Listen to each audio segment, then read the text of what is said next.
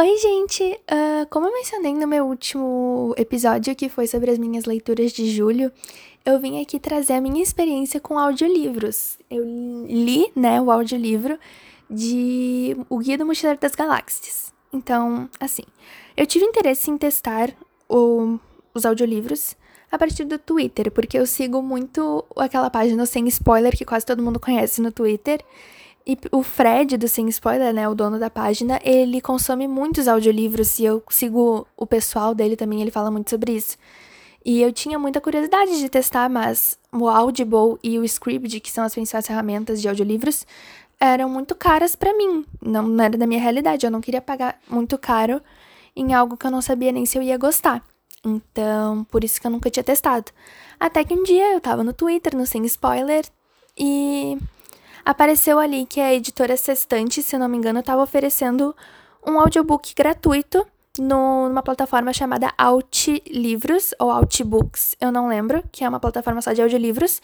E eu decidi testar, né? Tava de graça. Eu fiquei em dúvida entre duas opções, que foi O Duque e Eu, da Julia Quinn, e O Guia do Mochileiro das Galáxias. Eu não escolhi o do que eu, porque é um livro que eu já tinha lido e que eu ainda tenho o e-book aqui. Eu li ele livro físico, eu vendi o livro físico, eu tenho o e-book aqui porque eu comprei o box dos nove livros da série. E, então eu não queria pegar o de livro por isso. Eu decidi que, uh, experimentar uma história nova que era o Guia do Mochileiro das Galáxias. Então, uh, o livro, o audiobook tinha seis horas, mas eu escutei ele na velocidade 1.75 e eu acho que acabou em umas três horas tinha 39 capítulos, né? 39 faixas para escutar. E eu vou dizer assim, foi bem estranho a primeiro momento. Porque a gente tá muito acostumado a ler e ouvir a nossa própria voz na cabeça narrando as coisas pra gente. É mais ou menos assim que eu acho que é a leitura. Então é muito estranho ter a voz de outra pessoa falando para ti o livro. Uh, eu também tive outro problema, que eu acho que é estranho eu ter tido esse problema, porque um audiolivro é quase um podcast. Isso que tu tá escutando agora. E eu escuto muito podcast. E quando eu tô escutando podcast, eu fico mexendo no celular, fazendo qualquer outra coisa. Mas com audiolivro, eu não sabia o que ficar fazendo. É muito estranho falar isso, mas eu realmente não sabia o que ficar fazendo, porque quando eu mexia no celular, eu me distraía e tinha que ficar voltando porque eu não entendia alguma coisa do livro. O que me deu mais certo foi ficar fazendo as unhas, mas óbvio que eu não vou ficar fazendo as unhas por três horas, então foi meio difícil, assim, eu achar uma maneira confortável de ficar escutando o audiolivro.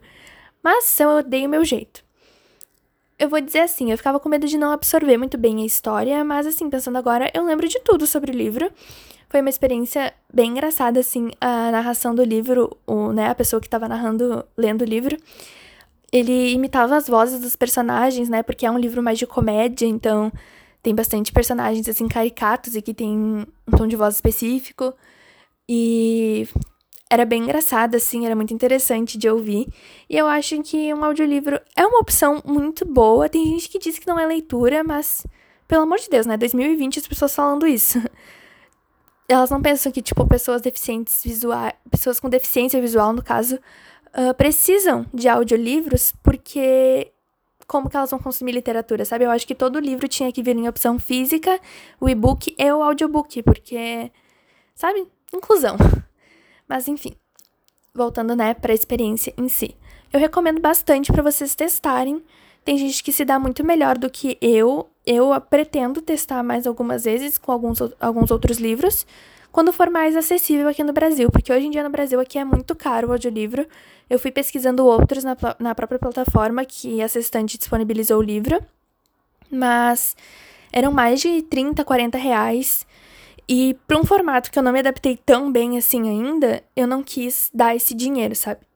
Mas acho que algum dia eu ainda vou querer testar um pouquinho mais.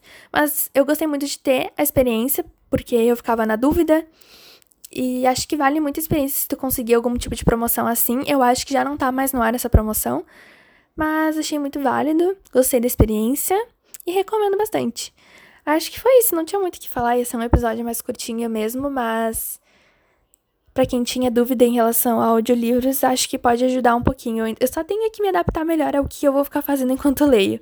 Eu queria muito testar ouvir o audiobook e ir lendo o livro ao mesmo tempo. Tem gente que faz isso, a maioria das pessoas eu acho que fazem isso. E eu queria testar fazer isso algum dia. Não sei se minha mente é poderosa o suficiente para isso, mas eu quero muito testar. Enfim, acho que foi isso. Esse episódio foi mais curto mesmo, mas obrigada por me escutar e até o próximo episódio. Tchau!